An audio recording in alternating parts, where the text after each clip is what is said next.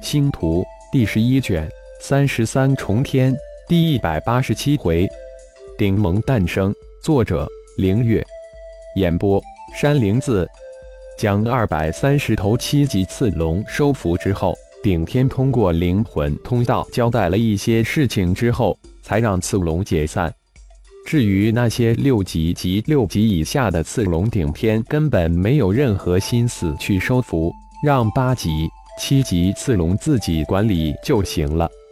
当刺龙群散去之后，顶天这才转过身来，对已经呆滞的顶战、顶斗等人说道：“队伍就地休整，恢复，等待命令。”大哥、二哥及众长老随我来。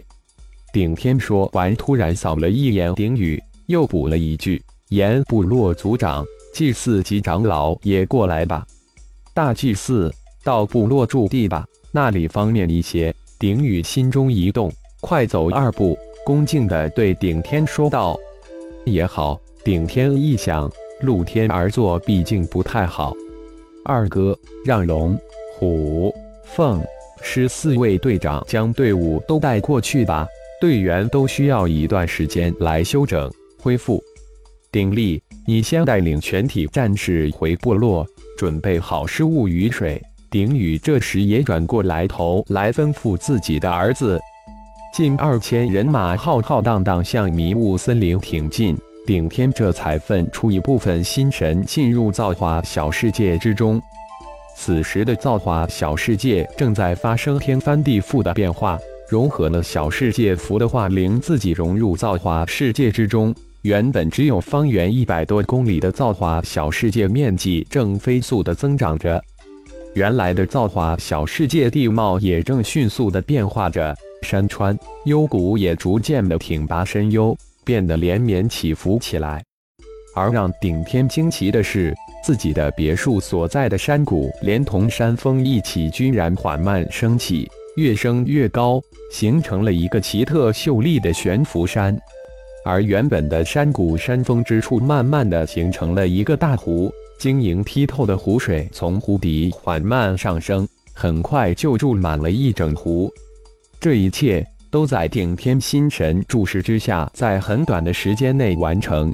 没想到融合了小世界符之后，造化小世界突然一下子平添了无限的造化。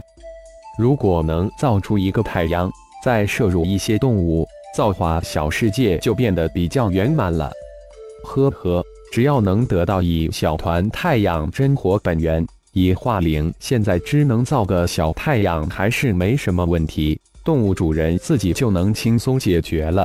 突然，灵魂之中传来钟灵的声音：“哦，一小团太阳真火本源还是没什么问题的。”顶天也回应了一声：“相信从三足金乌那里分离出一点太阳真火本源，应该没什么问题的。”因此，顶天一口就应了下来，融合了小世界符的化灵，操控演化这个小世界没有一点困难。相信随着主人不断修炼小世界符，也能逐渐掌控这个小世界。到时小世界的变化只在主人的一念之间。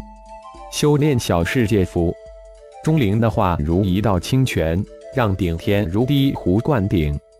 小世界符是一个不断进化的符咒，它可包罗万象，非常不简单。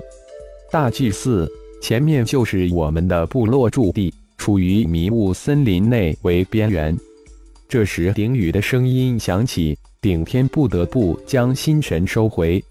如有部落意识听，就去那儿吧。顶天淡淡的吩咐道，此时还震惊于造化小世界的巨大变化。是。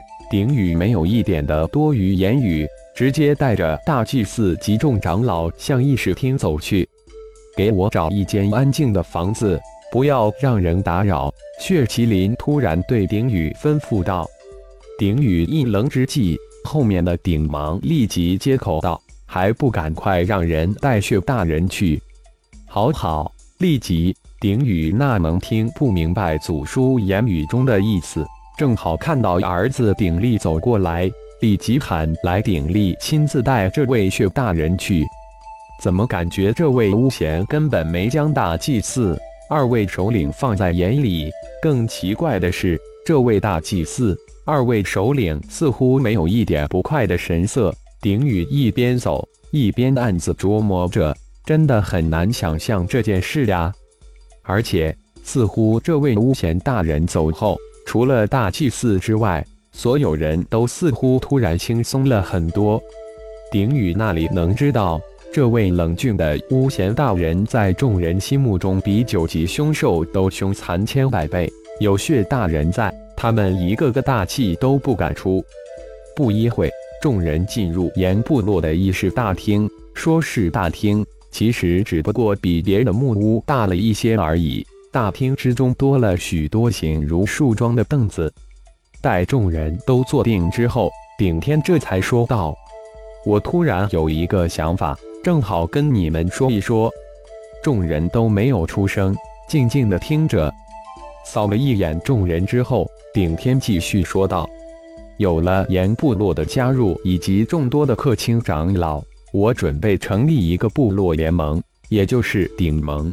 通过顶盟来管理联盟的各个部落。顶盟，顶战眼睛一亮，不错，就是顶盟。顶天接口应道。顶盟第一级设立一个盟主，两个副盟主，一个巫贤。第二级设内盟长老团、外盟长老团、内盟祭祀团、外盟祭祀团、巫贤议事团五个管理团。第三级由各个部落组成，长老团由各个部落的族长及长老、祭祀组成。盟主暂时由我来主持，大哥、二哥为副盟主。血大人为顶盟巫贤，内盟长老团、内盟祭祀团主战，外盟长老团、外盟祭祀团管理盟内资源及盟内晋升等事务。二哥顶斗主持内盟长老团及内盟祭祀团，大哥顶战主持外盟长老团及外盟祭祀团。血大人主持巫贤议事团。顶盟的长老分为三级。一般长老级需要达到八级，大长老要达到九级，太长老神级才能担任。盟内祭祀也分三级，一般祭祀需要达到的祭中级，主祭祀需要的祭高级，大祭祀需要达到天祭中级。每个联盟部落有八个长老祭祀团名额，但只有达到顶盟长老祭祀要求才能进入联盟长老经祭祀团。否则就空着。成为顶盟长老祭祀的权利有：一、秘法提升一次；二、责任为成为联盟长老团祭祀团成员的权利有：一、法宝一件；二、责任为。顶天前面一部分话在众长老心中是理所当然，后面一部分则是赤裸裸的诱惑。顶宇及岩部落的长老们看到他们部落的太长老眼神之中露出的那灿热的光芒，那能猜不出大祭司口中权力的诱惑力。但无奈重要部分太高，以他们现在的修为，根本无法达到最基本的要求。